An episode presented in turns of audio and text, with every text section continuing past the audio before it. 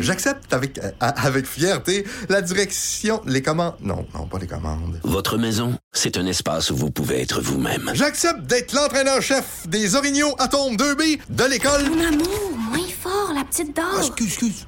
Tu parles à qui? Elle mérite d'être bien protégée. Et vous méritez d'être bien accompagné. Trouvez la protection la mieux adaptée à votre maison avec Desjardins Assurance et obtenez une soumission en quelques clics sur desjardins.com. Maude, on en parle euh, beaucoup depuis quelques années, particulièrement la consommation de médicaments au Québec. J'ai l'impression qu'un peu partout en Occident, en tout cas au moins en Occident, c'est pas partout dans le monde, ça commence à devenir euh, quelque chose de, de, de, plus en plus problématique. Mais ici au Québec, on se démarque particulièrement. Là, ce qu'on apprend dans le journal ce matin, c'est que la consommation d'antidépresseurs connaît une hausse qui est phénoménal. On parle de 68% en 5 ans chez les jeunes filles de 17 ans et moins. Parce que de façon générale, depuis 5 ans, c'est 22 la, la société homme, femme, adulte, enfant, peu importe. Mais chez les jeunes filles de 17 ans et moins, c'est très, très, très euh, inquiétant. D'ailleurs, lorsqu'on parle de consommation de médicaments, on se souviendra qu'il y a quelques mois, il y avait 44 euh, pédiatres hein, qui avaient signé une lettre ouverte dans les médias pour dénoncer le fait qu'on consomme de manière excessive des médicaments euh, chez les jeunes.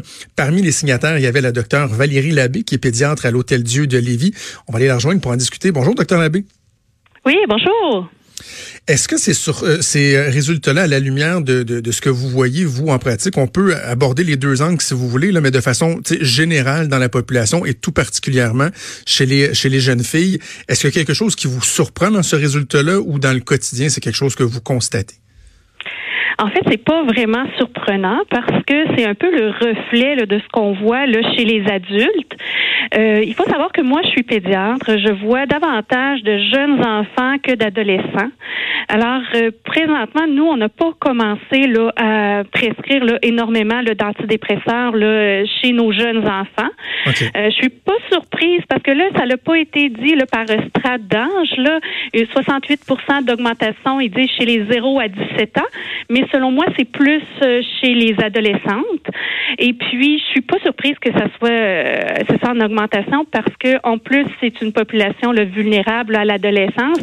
Et l'anxiété, en général, on en voit énormément, énormément dans notre bureau. C'est beaucoup des raisons de consultation.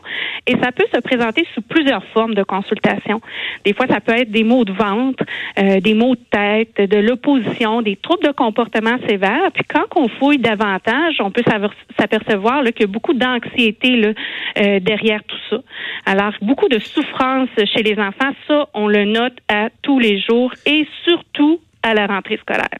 Mais, mais en même temps, docteur Labbé, euh, l'anxiété chez les adolescents, les les euh, questionnements existentiels et tout ça, c'est pas récent de, de, de, de, tout temps. Les adolescents peuvent avoir eu des périodes qui sont plus difficiles. Qu'est-ce qui fait que au cours des cinq dernières années, ça a augmenté autant que ça? Parce qu'on pense à deux choses. Parce que là, on, va sûrement parler des, des, des, médias sociaux, la pression sociale et tout. Oui. Mais aussi, est-ce qu'on doit questionner le réflexe des professionnels de la santé qui peut-être des fois vont, euh, vont, vont remplir des prescriptions un peu trop, un peu trop facilement, rapidement? Écoutez, je vous donne mon opinion personnelle qui ne reflète euh, peut-être pas tous euh, l'ensemble de, des pédiatres. Là, c'est vraiment de façon personnelle. Moi, je crois que dans la population, comme on disait tout à l'heure, là, en général, c'est plus les femmes qui ont tendance à avoir des prescriptions euh, d'antidépresseurs, d'ISRS. c'est un problème très fréquent. il y a beaucoup de, de souffrances associées. Alors moi, j'ai l'impression que chez les médecins de famille, quand on voit une jeune de 16-17 ans, on se dit, ben écoute, elle est quasiment rendue à l'âge adulte, j'en prescris euh, chez les adultes, ben ça fait du, ça peut faire du bien chez certaines personnes.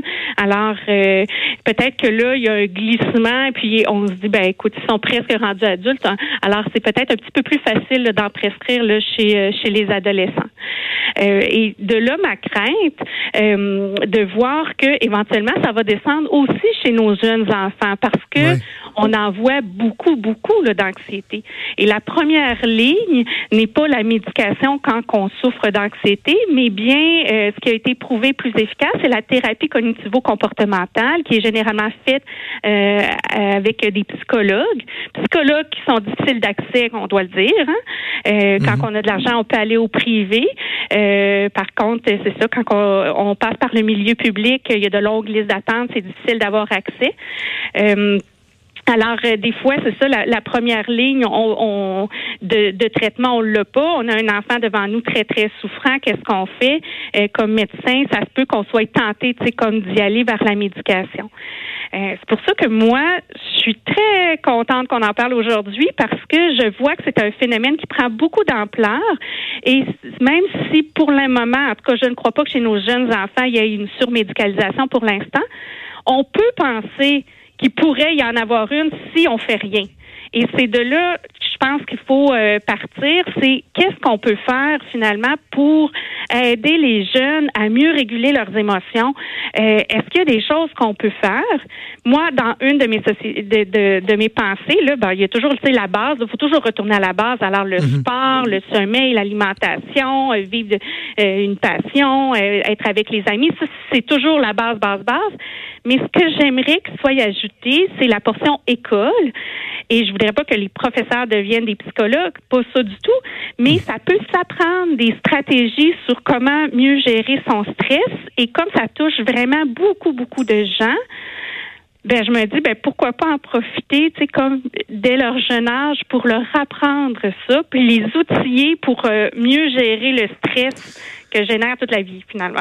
Dans, le fond, docteur Labbé, ce serait d'avoir un réflexe de d'essayer de régler le problème euh, en amont plutôt qu'en aval. C'est que là, on dit, ah, il y a de l'anxiété, fait que la résultante, c'est qu'on va donner des médicaments plutôt que d'essayer d'aller corriger euh, le problème à la source. C'est carrément ça, là. Mais c'est un drôle de réflexe qu'on a de, de, de, de, se dire ça. beaucoup puis, c'est ce qu'on a vu avec le TDAH, puis c'est pourquoi euh, on s'est levé, bon, 44 pédiatres, mais je peux vous dire que toute l'association des pédiatres était d'accord avec nous quand on a eu notre, euh, notre réunion plus tard. Là, tout, euh, ça a été voté à l'unanimité. Alors, l'ensemble des pédiatres est d'accord sur le fait que présentement, il y a énormément de médicalisation du TDAH et ça n'a pas commencé que à Go, on prescrit à tout le monde. On prescrit habituellement aux cas les plus sévères. Après ça, viennent les cas plus modérés, puis là, on se dit, ben, on leur prescrit-tu à eux autres aussi, qu'est-ce qu'on fait? Et éventuellement, il y a tellement de gens qui deviennent sous médication que ça, ça vient un peu banaliser le fait que l'enfant prenne de la médicalisation, de, un médicament pour euh, bien réussir, puis pour euh, euh, l'aider surtout à l'école.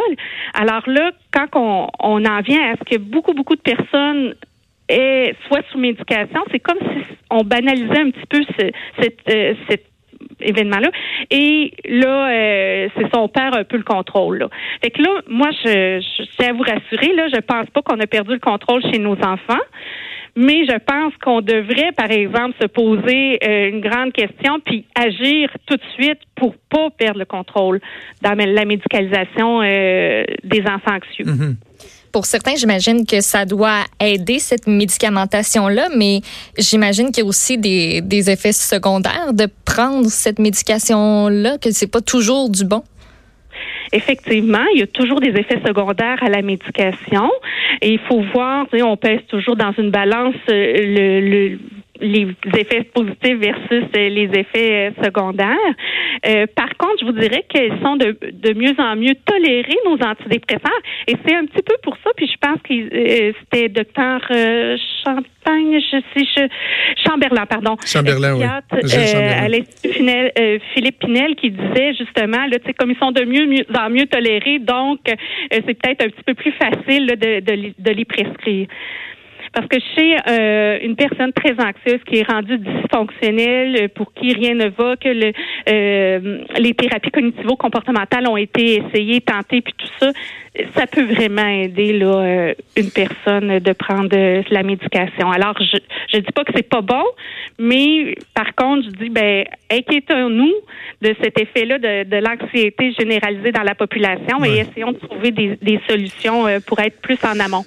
Vous, vous parlez, docteur Labbé, de, par exemple, des enseignants qui pourraient donner un coup de pouce. je pense que la façon que vous le suggérez, elle, est prudente, puis elle est, elle est adéquate. Là, c'est pas de leur mettre le singe sur euh, sur les épaules, mais j'imagine qu'il faut aussi parler de la responsabilité parentale, parce que vous, vous voyez, vous voyez des jeunes passer euh, à, à l'hôpital en tant que pédiatre Et puis moi, je m'inclus là-dedans. Là. On, on, a l'impression qu'on met une pression sur les enfants, pas juste une pression de, de, de performance ou euh, de toujours être occupé à, à, faire des sports, des activités, de l'application, mais de façon générale, au quotidien, on est toujours... En, un moment donné, moi, je me suis arrêté, docteur Labbé, à me dire combien de fois un matin je peux dire à mes enfants, dépêche, fais ça vite, dépêche.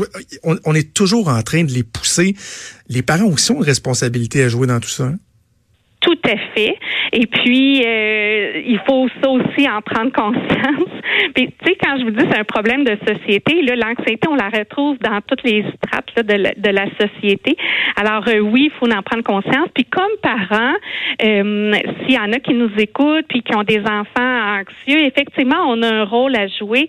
L'enfant anxieux se sent mieux quand il est bien encadré, quand les règles sont strictes, quand on est conséquent avec justement nos, nos conséquences euh, quand il sait là, à quoi s'attendre. Et puis, il y a un livre qu'on aime beaucoup proposer aux, aux, parents euh, et ils peuvent le faire. Là, c'est un livre euh, qu'on peut faire là avec l'enfant parce qu'il y a des petites activités le proposées. Ça s'appelle Incroyable moi, maîtrise son anxiété. C'est un livre qui est publié par une maison d'édition de Québec. Euh, la maison d'édition est Midi 30. Puis c'est un livre qui est vraiment utilisé par euh, pas mal tous nos, nos, intervenants là en CLSC, beaucoup, beaucoup de psychologues. C'est très bien fait. L'enfant peut voir euh, et discuter des peurs avec ses parents, puis on peut comme commencer à voir l'approche, qu'est-ce qu'on peut faire quand on a peur. Fait que c'est un bon livre de base. OK, incroyable moi maîtrise de, de mon anxiété. incroyable moi maîtrise son anxiété. Maîtrise son anxiété. OK, OK. Maîtrise, je suis en train de le prendre en note. On va aller chercher. Euh, dernière question. Euh, au niveau de, de, la, la, prescription, justement, des, des antidépresseurs, est-ce que, parce qu'on vient de parler, bon, la sensibilisation, qu'est-ce qu'on peut faire en amont, mais est-ce que on devrait euh, encadrer davantage ou resserrer le, le, le, tout ce qui entoure la prescription de ces, de ces médicaments-là? Tu par exemple, est-ce que c'est trop facile pour un médecin de famille de simplement dire, ben, pour un ado de 15 ans, clac, tiens, antidépresseurs, est-ce qu'il devrait pas avoir, je sais pas moi, des couches supplémentaires ou quoi que ce soit avant d'en arriver là? Ben, écoutez, que c'est jamais, euh, on veut jamais prescrire euh, si facilement que ça des antidépresseurs. Je pense qu'on se pose toujours beaucoup de questions, surtout quand il s'agit des, des enfants. Euh, je comprends votre question. Maintenant, euh, est-ce qu'on devrait mettre des couches supplémentaires, tout ça? Comme je peux vous dire, nous autres, entre autres, euh, en pédiatrie, ce qu'on demande, c'est avant de prescrire pour un TDAH ou pour de l'anxiété, on demande qu'il soit vu en psychologie. Okay. On demande que la base soit faite. est-ce que tout le monde devrait demander ça? Parce que l'affaire, c'est que c'est pas toujours possible pour les gens là qui d'avoir accès à un psychologue je pense qu'il faut rester prudent justement quand on prescrit, s'assurer que la base y est. Maintenant, c'est tel, ça l'engendre tellement de souffrance et il y a des gens qui sont qui deviennent complètement afonctionnels, qui peuvent plus sortir de, de chez eux, plus aller à l'école, faire des choses comme ça. Alors il faut y aller cas par cas, puis effectivement, il mhm. ne faudrait pas commencer à prescrire euh, trop facilement les antidépresseurs. Ben, espérons qu'encore une fois, votre appel euh, va être entendu, comme ça avait été le cas il y a, il y a quelques mois, qu'on va voir euh, des choses bouger, des choses s'améliorer. Docteur Valérie Labbé, pédiatre à l'Hôtel Dieu de Lévis, merci de nous avoir parlé aujourd'hui. Ben, ça me fait plaisir. Merci. Au revoir.